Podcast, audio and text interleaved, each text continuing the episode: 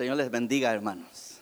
De verdad que estoy profundamente conmovido de estar viviendo lo que estoy viviendo en este día. He tenido la oportunidad de vivir otros momentos también difíciles. Nos tocó vivir el 9-11 de Estados Unidos, allá en la ciudad de Los Ángeles, en la Alhambra. Y tengo algunas memorias, pues, de lo difícil que es vivir en el tiempo de contingencias.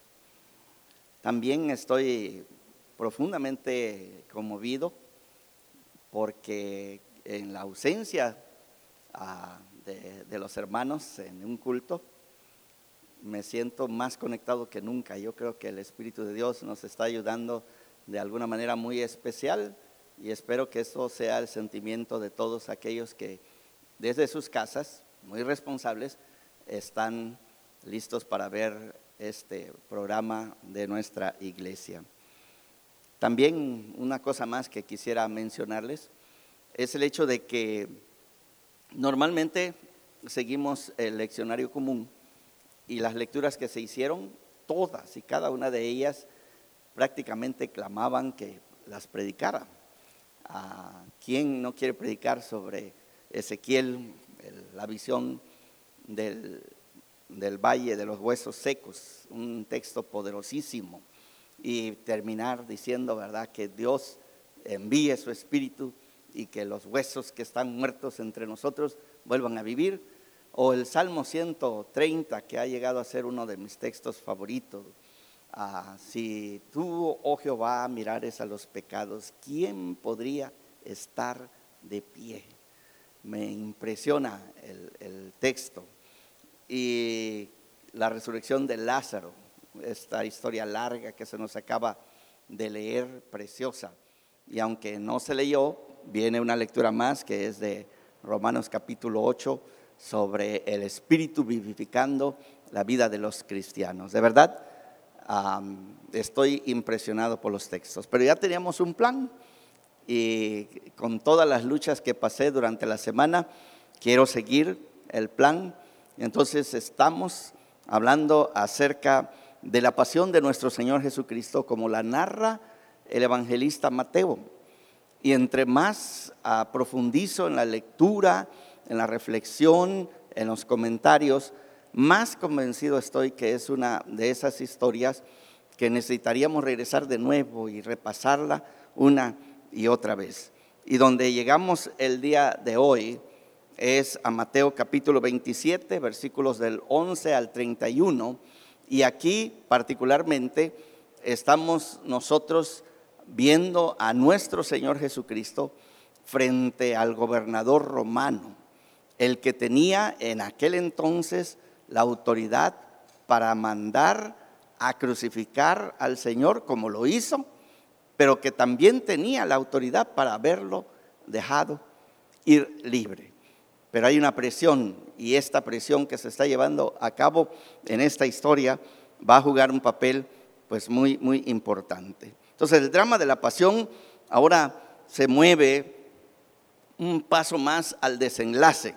Jesús está frente a Pilato, el gobernador romano. El enjuiciamiento romano, en particular, para Mateo tiene una tremenda importancia para su teología porque es en esta historia donde los líderes judíos y el pueblo de Israel va a, tomar una decisión fatal. Y los evangelios y la historia del cristianismo han reflexionado y a veces hemos concluido terriblemente acerca de lo que está sucediendo en este episodio. La historia, como se nos está narrando, han de cuenta que se vuelve sobre sí misma porque es el parteaguas para varios elementos de la historia de salvación.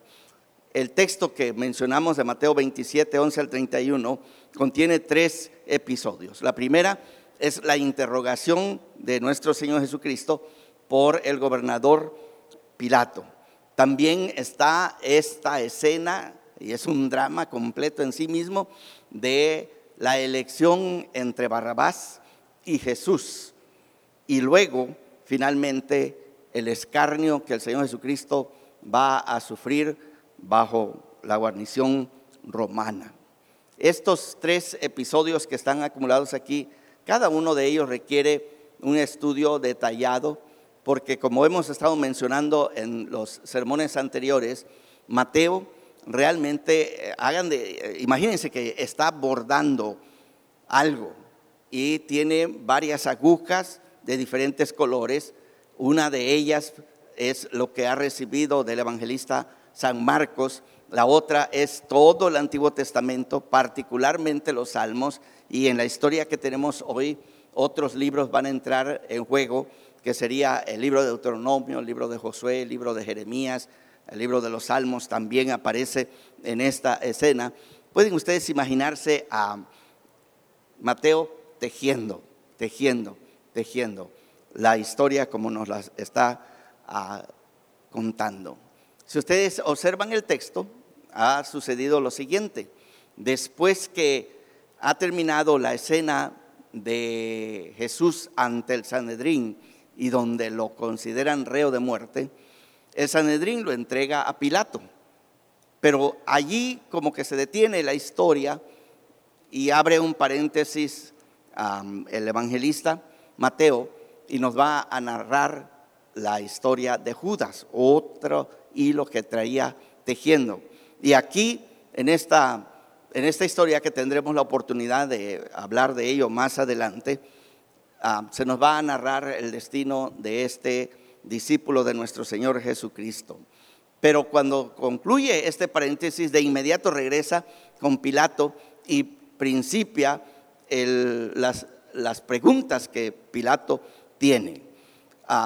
en este Evangelio, el Señor Jesucristo había advertido, precisamente había advertido a sus discípulos que si ellos seguían a Jesús, cada vez que Él los llama, les hace esta advertencia. Si ustedes siguen mi camino, lo que les va a suceder es lo siguiente. Ustedes serán entregados a los concilios, aún ante los gobernadores, los reyes, y ustedes serán llevados por causa de mí, por mi testimonio y también para el testimonio a los gentiles.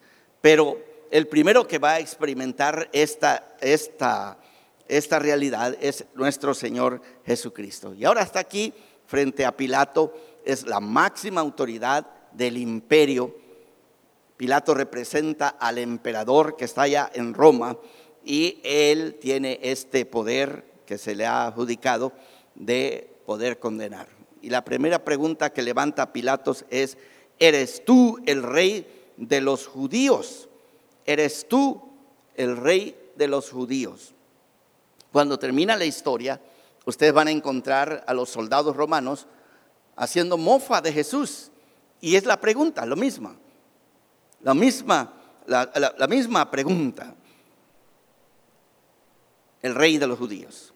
Pero si ampliamos todo el Evangelio de San Mateo, ustedes lo van a encontrar que desde el mero principio, capítulo 2, ustedes van a encontrar que vienen unos magos del oriente y la pregunta que ellos traen es, dónde ha nacido el rey de los judíos. Así es que si ustedes ponen capítulo 2, capítulo 27, ustedes van a ver que Mateo tenía bien diseñado su, su trabajo de todo el Evangelio como para ir cerrando la historia de nuestro Señor Jesucristo. Lo interesante es que cada vez que aparece este título, Rey de los Judíos, son gente que no son de Israel los que están haciendo las preguntas. Son los magos. Y ahora es Pilato. Al rato serán los soldados romanos. La respuesta de nuestro Señor Jesucristo, un poco enigmática, es, tú lo has dicho. Y es interesante cuando ponemos todas las veces que el Señor Jesucristo responde, porque si ustedes se han de acordar, una de las notas que Mateo enfatiza es que el Señor Jesucristo permanece en silencio, trayendo el hilo de Isaías 52, 53, precisamente que estaría en silencio como, como cordero ante sus trasquiladores. el Señor Jesucristo ha estado prácticamente todo el tiempo en silencio, pero cuando responde es como para decir lotería. Ustedes le dieron exactamente al clavo, porque lo que ustedes están diciendo es exactamente lo que yo soy. Entonces responde a, Pilato, tú lo has dicho. Los principales sacerdotes y los ancianos empiezan a amontonar acusaciones. Si ustedes recuerdan la lectura del domingo pasado, hablábamos acerca de que había toda una pasarela ante el Sanedrín y estaban trayendo testigos falsos y parece que ninguno de los testimonios falsos que se levantaron realmente ah, lograron su objetivo y aún los dos que Mateo menciona que testificaron, su testimonio en realidad hablaba a favor de Jesús. O sea, hay una, hay una ironía de, en la narración que nosotros estamos teniendo aquí. Y el siervo sufriente que está frente a Pilato, ahora vuelve a tomar esa misma actitud, no responde. Simple y sencillamente no responde a lo que está diciendo Pilato. Mateo está tejiendo. Y déjenme leerles Isaías 52, 14, 15, que dice, como se asombraron de ti muchos, de tal manera fue desfigurado de los hombres su parecer y su hermosura más que la de los hijos de los hombres, así asombrará él a muchas naciones. Los reyes cerrarán ante él la boca porque verán lo que nunca les fue contado y entenderán lo que jamás habían oído. Eso es Isaías allá, pero aquí está en vivo y en todo color, Jesús frente a Pilato. Dice Isaías 42, 1 al 4, He aquí mi siervo, yo le sostendré, mi escogido, en quien mi alma tiene contentamiento. He puesto sobre él mi espíritu, él traerá justicia a las naciones, no gritará, ni alzará su voz, ni la hará oír en las calles, no quebrará la caña cascada, ni apagará el pábilo que humeare. Por medio de la verdad traerá justicia. No se cansará ni desmayará hasta que establezca en la tierra justicia y las costas esperarán su ley. Como ustedes pueden ver, todo lo que estaba allá del siervo sufriente se está viviendo aquí en silencio frente al gobernador Pilato. Pero el texto, cuando lo leemos en el Antiguo Testamento y ahora lo vemos en el Nuevo Testamento, en realidad trae consigo la promesa de que lo que está sucediendo, que es toda una tragedia, no terminará en un fracaso, sino en una victoria total y completa. Y nosotros necesitamos escuchar esto, porque nuestros enemigos, cuando nos atacan a nosotros en nuestra vida cristiana, de verdad hacen un buen trabajo en espantarnos, en asustarnos y que nosotros renunciemos lo que habíamos iniciado. El Señor Jesucristo dijo que cualquiera que pone su mano en el arado y ve hacia atrás no es digno de ser sus discípulos. En estos días me, dio risa leer precisamente de alguien que comentaba, el arado del Señor Jesucristo no tiene retrovisores. Eh, yo ya me imaginaba el arado y los retrovisores para ver hacia atrás. No, no hay. Y el Señor Jesucristo, si ustedes lo observan, está de verdad mirando hacia adelante. Creo que es Hebreos capítulo 12 que captura este punto en particular. ¿sí? Por el gozo puesto delante de Él, el autor y consumador de nuestra fe, Jesucristo, por el gozo puesto delante de Él, ¿sí? menospreció el oprobio, menospreció el oprobio y subió a la cruz. Hermanos, este momento nosotros necesitamos de verdad beber profundamente, porque tarde o temprano usted y yo estaremos frente a nuestros enemigos y nuestros enemigos tratarán de intimidarnos para que sobre todo renunciemos nuestra fe. Dios quiera que en este tiempo, en la contingencia en que nosotros estamos pasando, tomemos nota, porque el Señor Jesucristo es nuestro Maestro, pero no solamente cosas que nos enseña la cabeza, también en las acciones. Él está frente a la muerte y está en silencio, calmado. Yo no me voy a cansar en subrayar esto, porque de verdad, como dice el Salmo 84, atravesando el valle de lágrimas, ¿sí? Atravesando el valle de lágrimas, lo transforman en fuentes cuando la lluvia llena los estanques. Irán de poder en poder y verán a Dios en Sión. Esta es la actitud de los cristianos. Y de verdad, con toda la necesidad que tenemos que ser responsables, particularmente por nuestros hermanos más vulnerables, hermanos, nada ni nadie debe hacernos a nosotros llenar nuestra vida de temor. No, Jesucristo es nuestro ejemplo precisamente para llenarnos de valor y enfrentar esta noche oscura, este valle de sombras y atravesarlo en el nombre de nuestro Señor Jesucristo. Si Él cruzó este, este valle de lágrimas, porque Él lo cruzó, abrió camino para ti y para mí, para que también lo crucemos. Y yo digo, gloria a Dios. De eso se trata. Este es el tiempo cuando como cristianos necesitamos levantarnos y decir, soy cristiano. Soy una persona que cree en Cristo. Soy una persona que he sido enseñado por el Señor Jesucristo de tal manera que puedo ver cara a cara la misma muerte y saber que Él nos va a sacar adelante. Pero luego viene el siguiente, el siguiente episodio. Para Mateo es el episodio más importante precisamente porque tiene que hacerse un escogimiento. Los líderes del pueblo, las multitudes que están allí presentes, deben de hacer un escogimiento. Y nos dice en este punto que el gobernador va a ofrecer a una persona, una persona más que no estaba en el cuadro, pero que aparece aquí precisamente para que escojan. Y Mateo ha hecho un trabajo extraordinario.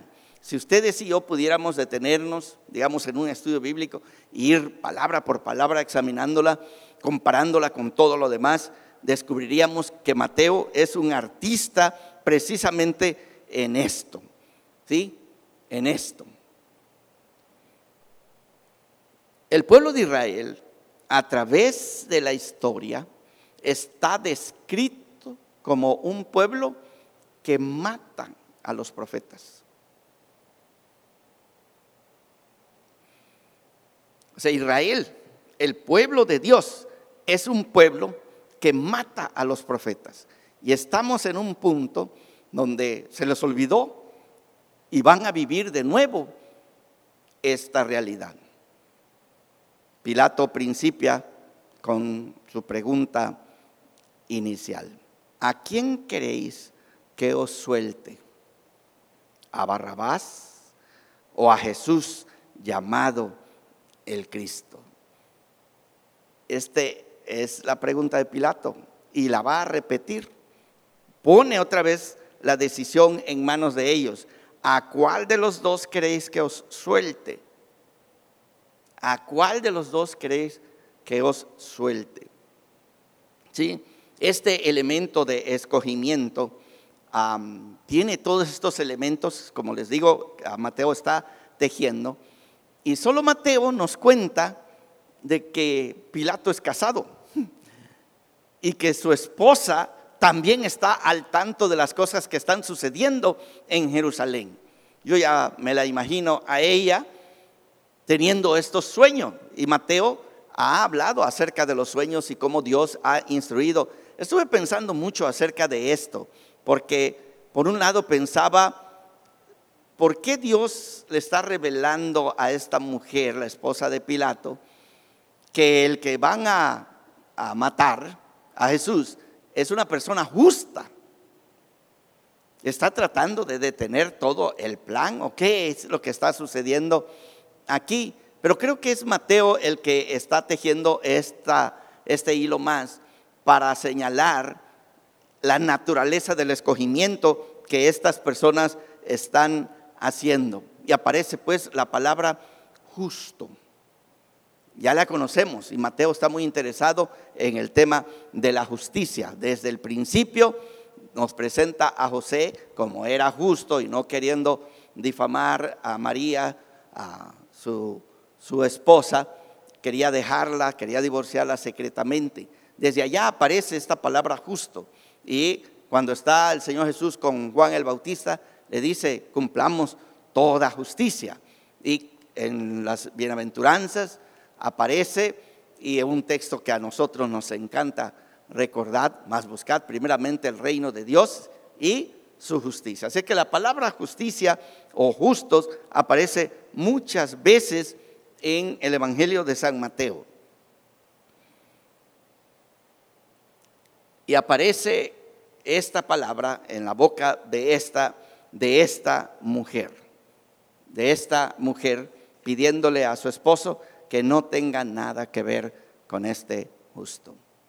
Desde hace muchos años estaba consciente de esta tradición que algunos de los manuscritos más antiguos, según estaba ah, revisando a los comentarios, aparece esta nota que Orígenes, que vive en el segundo o tercer siglo del cristianismo, él conoció manuscritos del Evangelio que contenían el nombre de Barrabás. Y es interesante, nada más detenernos brevemente, porque la palabra Barrabás, usted la van a reconocer de inmediato si la partimos por la mitad. Bar y la palabra Abba. Ustedes han oído esa palabra en arameo, ¿verdad? Nosotros clamamos por el Espíritu de Dios, Abba, Padre. Y Bar es hijo. Entonces, el nombre Barrabás es hijo del Padre. Pero estos manuscritos añaden, o, o lo añadieron, o los demás por alguna actitud piadosa lo quitaron. Pero me gusta pensar que tenemos, imagínense ustedes conmigo, está Pilato, tiene los dos, ¿verdad? Y en este lado dice, ¿quieren a Jesús, el Hijo del Padre? O Jesús Barrabás. Y el otro, o quieren a este, a Jesús llamado el Cristo. ¿Quién de ellos es verdaderamente el Hijo del Padre? Por supuesto, usted y yo sabemos que es Jesús el que habla en su oración, Abba, Padre y que nos enseñó a nosotros a decir, Padre nuestro que estás en los cielos. Pero aquí, imagínense, está Jesús Barrabás y Jesús el Cristo. Y deben de escoger cuál de ellos es el que debe de vivir. Ahora, la respuesta de los líderes de verdad es increíble. Es increíble. Pero tenemos dos entes aquí presentes. Están los líderes, los principales sacerdotes están ahí, pero por el otro lado está la multitud. Y no he tenido el tiempo completo como para ir analizando cada una de las ocasiones, pero estoy ah, entendido de los estudios que se han hecho respecto a esta palabra ah, en griego, oclos, multitud. Cuando la multitud aparece desde el mero principio, aparece ah, muy buena. El Señor hace un milagro y la multitud como que abre los ojos, abre la boca y, y dice, nunca hemos visto esto. Cuando escuchan al Señor predicar, ellos están maravillados. La multitud está maravillado porque nunca habían escuchado a alguien hablar con tanta autoridad como el Señor Jesucristo. Entonces la multitud ha sido favorable al Señor durante todo su ministerio. Todo su ministerio. Ustedes han de recordar que, por ejemplo, a Juan el Bautista Herodes no lo podía matar porque temía al pueblo. ¿Sí? Porque el pueblo consideraba a Juan un profeta. Pues así también no querían matar al Señor Jesús cuando estuviera la fiesta por el temor, pues, porque se podía hacer el gran alboroto. Y en este caso nosotros encontramos que la multitud siempre fue favorable al Señor Jesús. Pero esta multitud no ha hecho el compromiso final o completo de seguir al Señor. De hecho, incluso sus discípulos no han dado este paso. Pero aquí nosotros encontramos que los líderes de alguna manera convencen a la multitud a que le dé la espalda al Señor Jesucristo. Si nosotros seguimos a la multitud desde el principio, están maravillados, están sorprendidos, de verdad están agradablemente contentos con este Jesús que predica en las sinagogas, que anda por todas partes echando fuera demonio, ah, sanando a los enfermos, multiplicando el pan. Ya lo quieren hacer rey. La multitud de verdad está enamorada del Señor Jesús. Y ahí viene. Y la conclusión, el punto máximo de la multitud es lo que nosotros llamamos la entrada triunfal. ¿Qué es lo que vamos a celebrar el próximo domingo? La entrada triunfal. La multitud entra y viene cantando, Osana, Osana, al que viene en el nombre del Señor. Sus grandes gritos, sus Osanas, pero ahora bajo el liderazgo de estos escribas, fariseos, los principales sacerdotes, le dan la espalda al Señor. Que a mí particularmente me llama la atención que hay una tremenda responsabilidad para nosotros que de alguna manera ejercemos liderazgo sobre las personas. El Señor Jesucristo advierte que quien sigue a un ciego, pues los dos van a caer en el mismo hoyo. Qué tan importante es en un día como hoy nos gusta, nos encanta hablar acerca del liderazgo. Hay veces que no escucho esta nota de la tremenda responsabilidad que nosotros tenemos. Pero también la multitud, porque hay veces a lo menos personalmente, me molesta gente que a ratito, como si nada, ya andan siguiendo a alguien más, sin preguntar, sin indagar, sin profundizar, andan siguiendo a alguien más. Pues que se den la vuelta para mí personalmente como pastor, digo yo, pues bueno, hay, hay muchos pastores que son mucho mejores que yo, entonces no hay problema, qué bueno. El problema es cuando esto los lleva finalmente a dar la espalda al camino cristiano, cuando la gente se va al mundo. Y aquí esta multitud de verdad hizo algo terrible. Es una decisión fatal que está sucediendo.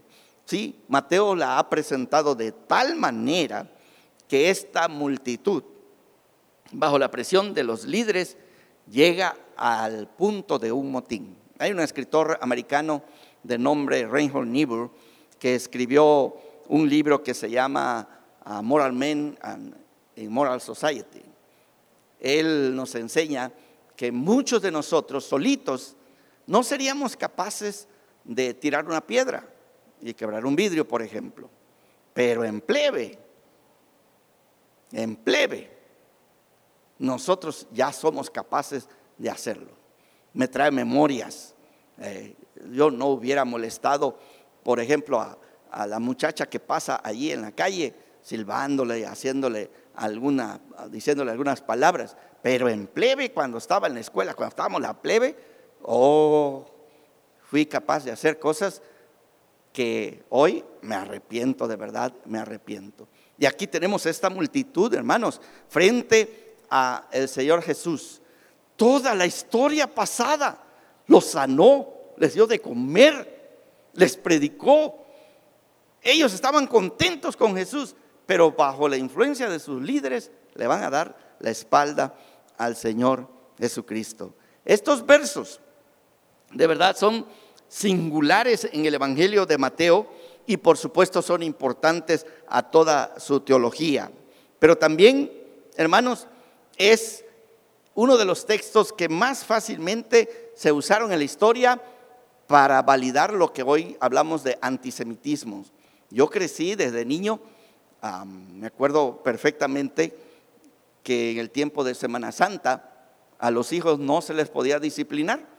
Todavía recuerdo que mi papá decía, no, si le pegas a tu hijo en Semana Santa, te vuelves judío. Ni sabía que era judío, pero te vuelves judío, suena, te vuelves algo malo, ¿no? Algo malo. Recuerdo precisamente el tiempo de temporada de mango y habían unos mangos muy, muy apetecibles y mi, primo Joselito y yo queríamos y dijimos, a ver quién llega primero y subimos como monos en el árbol, ¡Ah, los dos arriba. El problema es que cada uno de nosotros agarró una rama diferente y la rama de más arriba, donde venía yo, se quiebra. Se quiebra y con el peso cae sobre la otra rama y también esa se quiebra. Así es que dos ramas del árbol, allá venimos los dos y caímos sobre un montón de piedras que tenían para hacer unas zapatas de, la casa. Allí caímos, gracias a Dios no nos rompimos ni, los, ni, ni las piernas ni la cabeza. Pero mi tío, mi tío Antonino, se enojó, sacó su cinturón y agarró a mi, a mi primo Joselito. Y mi papá estaba tratando de detenerlo y decía, no, cuñado, no, cuñado, se va a hacer judío, se va a hacer judío. Y dijo él, pues judío, no, le dio una paliza a mi primo. Yo me salvé porque mi papá creía, si le pego a mi hijo, me voy a hacer judío. Bueno, esta es una historia, una anécdota personal que me, me da risa todavía cuando lo recuerdo. Pero en la historia, hermanos, nosotros, nosotros los gentiles, hemos acusado a los judíos de ser asesinos de Dios, asesinos de Jesucristo. Y porque los hemos acusado, los hemos perseguido. La historia, hermanos, desgraciadamente nos lleva a este punto que nuestras manos están llenas de sangre de judíos. Lo más cerca en nuestra historia fue la Segunda Guerra Mundial, la gran persecución que se desarrolló precisamente en Alemania, tratando de destruir a los a los judíos. Pero aquí están ellos. Y Pilato pide agua y se va a lavar las manos. Me gustó que dice que es el único que está cumpliendo lo de coronavirus, ¿verdad? Este, en estos días, solo Pilato es el que se lava las manos y todos los que estamos aquí y los que están viéndome, ¿verdad? Más vale que se laven las manos como Pilato con agua y con jabón. Pero la costumbre es interesante porque no tenemos evidencia de que fuera una costumbre judía, perdón, una, costumbre gentil, pero sí, curiosamente, en la palabra de Dios encontramos esta nota, donde nosotros rehusamos aceptar culpabilidad por la sangre de alguien. Deuteronomio capítulo 21 tiene una historia, Salmos también tiene una historia al respecto. Isaías tiene una historia. Déjeme leer un pedacito solamente de ello. Salmos, voy a leer el Salmo. Lavaré en inocencia mis manos y así andaré alrededor de tu altar, oh Jehová. No arrebates con los pecadores mi alma, ni mi vida con hombres sanguinarios en cuyas manos está el mal y su diestra está llena de sobornos. Este ritual de lavarse las manos pues no solamente es una declaración de inocencia, sino también una petición de arrepentimiento y de perdón. Lo terrible de este pedazo de la historia, hermanos, es que los líderes de Israel, ellos aceptan la responsabilidad. Ellos dicen que la sangre de Jesús caiga sobre ellos y sobre sus hijos. Esta es una declaración terrible. Están diciendo, estamos absolutamente seguros que el que vamos a matar es culpable. Y por lo tanto nosotros somos inocentes. Pero nosotros conocemos la historia. Al que van a matar es justo, ya lo dice el texto. Y lo que los van a condenar, están diciendo que la sangre de ese justo caiga sobre nosotros. Es una historia triste. Es una historia triste. Escuchen a Jeremías escribiendo, mas sabed de cierto que si me matáis, sangre inocente echaréis, echaréis sobre vosotros y sobre esta ciudad y sobre sus moradores, porque en verdad Jehová me envió a vosotros para que dijese todas estas palabras en vuestros oídos. Creo yo que en esta contingencia que estamos viviendo, estuve orando, estuve leyendo a otras personas, tratando de, discernir qué camino deberíamos de hacer. Y fue este punto, fue este punto en particular, y lo quiero añadir al sermón, porque sí quiero decir a toda la congregación que me llevó a decidir que cerráramos nuestras actividades. Cuando nos volvamos a juntar, cuando el Señor nos conceda de nuevo estar reunidos.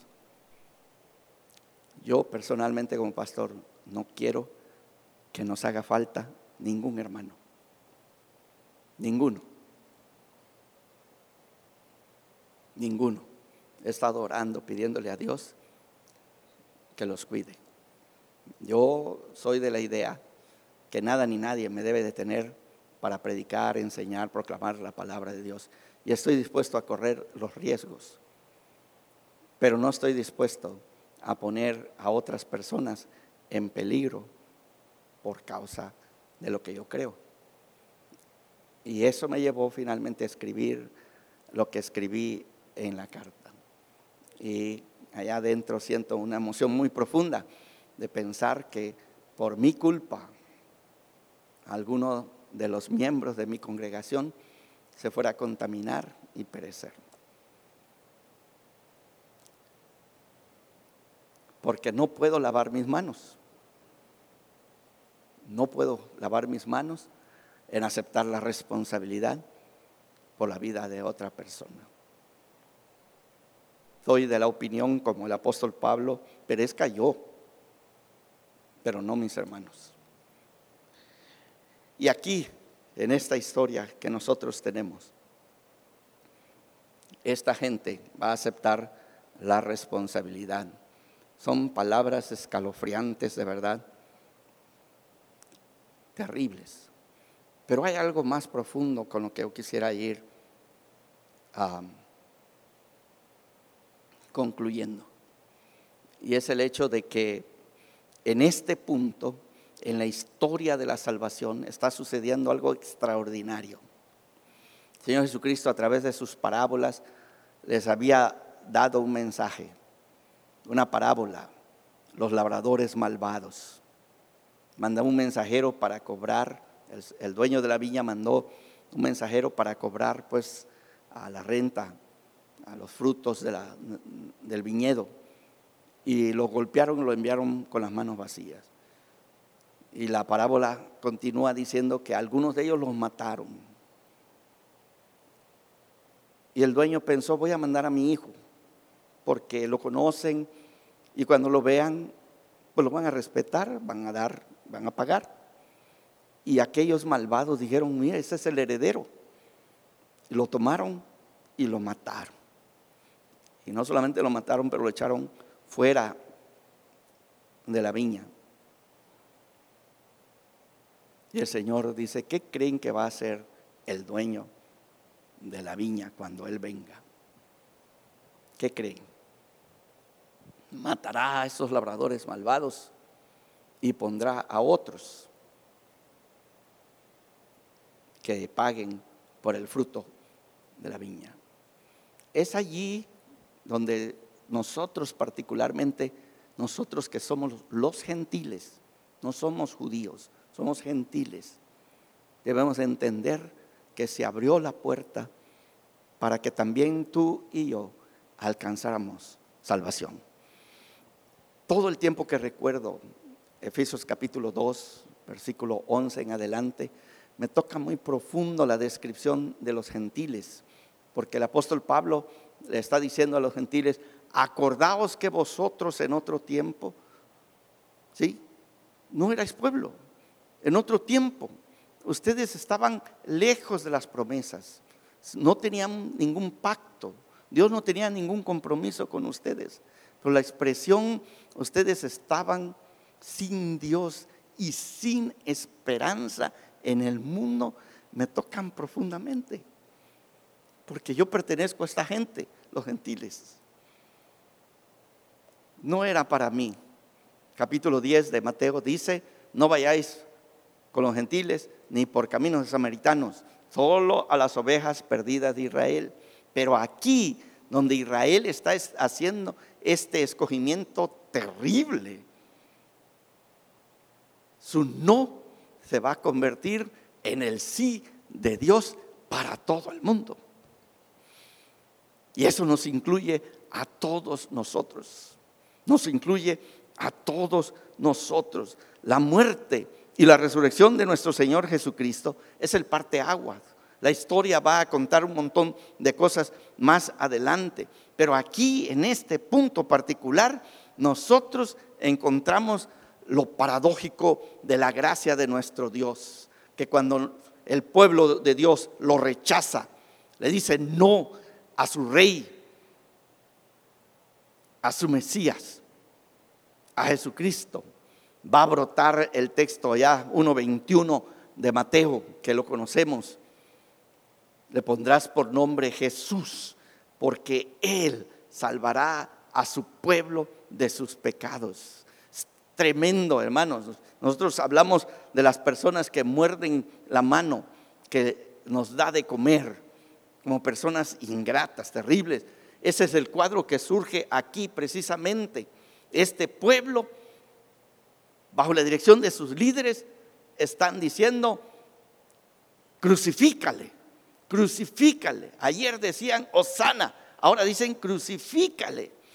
Y como que todo lo que está dentro de nosotros se levanta para decir, este pueblo hay que acabarlo, hay que destruirlo. Y el odio de los gentiles se ha manifestado a través de la historia con masacres terribles de los judíos, pero no de nuestro Dios, porque nuestro Dios ama a los judíos. Es su pueblo escogido. Pablo dice que las promesas que se le dio no han dejado de ser ciertas, siguen siendo ciertas hasta el día de hoy. Pero en vez de cerrar para Israel, cerrar, no, no se cierra, sino que ahora se abre más grande la gracia de Dios y nos alcanza a todos nosotros. En un día como hoy, en el que nosotros vivimos momentos de angustia. Regresemos de nuevo a la muerte de nuestro Señor Jesucristo y veámoslo a Él. Repito y concluyo con estas, estas palabras. Él está tranquilo frente al gobernador romano. Tranquilo. Responde solamente como para subrayar, tú lo has dicho. Y de ahí se vuelve a callar. Las acusaciones, la posibilidad de haberse salido con una multitud que era favorable a él entre Barrabás y Jesús. No sale, no queda libre. Y luego va a empezar la tortura en lo que va a seguir adelante. Esto es lo que nosotros hicimos. Esto es lo que nosotros los humanos tendemos a hacer, como dice nuestra declaración de fe. Nosotros estamos inclinados hacia el mal y esto de continuo. Pero había de, de sumarle, nuestro Dios es lento para la ira y grande en misericordia.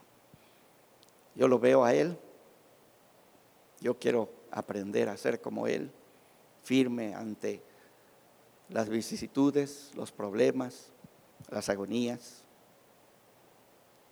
Pero no puedo ignorar que allí en esa decisión fatal del pueblo de Dios se abrió la gracia de Dios más amplia. ¿Puedo decir el texto? Donde abundó el pecado, sobreabundó la gracia. Y es la gracia de nuestro Señor Jesucristo, que me amó y dio su vida por mí. Hermanos, hermanos, no sé cómo convencerlos, pero las voces allá afuera, por la contingencia, el coronavirus, son muchas voces, muchas, muchas Estoy aturdido de tanta lectura, de tantos videos que he tenido que ver para estar a, flote de lo que está pasando. Pero luego regresar a la escritura. Me olvido por un momento de todo lo que está pasando y veo a Jesús, aprendo de Él, escucho de su gracia y pienso, bendito sea nuestro Dios, el Padre de nuestro Señor Jesucristo, que nos dio a Jesucristo. Lo veo a Jesús ahí firme, tranquilo, enfrenta su muerte. Y Pablo lo interpreta y dice, porque me amó y dio su vida por mí. Que el Señor les bendiga, mis hermanos. Señor, sea con ustedes.